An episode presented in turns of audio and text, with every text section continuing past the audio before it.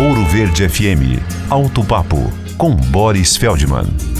O inverno está chegando, as temperaturas mais baixas e o seu carro flex ainda tenha aquele antigo sistema do tanquinho de gasolina a ser injetada no motor nas manhãs mais frias, se tiver etanol no tanque, porque ele dificilmente se vaporiza. Quer dizer, o motor não pega com álcool, tem que pegar com gasolina. Porém, mesmo com gasolina no tanquinho, seu motor se recusa a pegar nessa nessas manhãs de temperaturas abaixo de 15 graus. Então, em primeiro lugar, verifique se a gasolina já não apodreceu, já deixou de ser gasolina por estar há mais de um ano ali no tanquinho. Segundo, examine a bombinha que injeta essa gasolina, pois ela pode ter travado. E também o sensor de temperatura da central eletrônica. Se ele não acusar que a temperatura está abaixo de 15 graus, a bomba do tanquinho de gasolina não será acionada.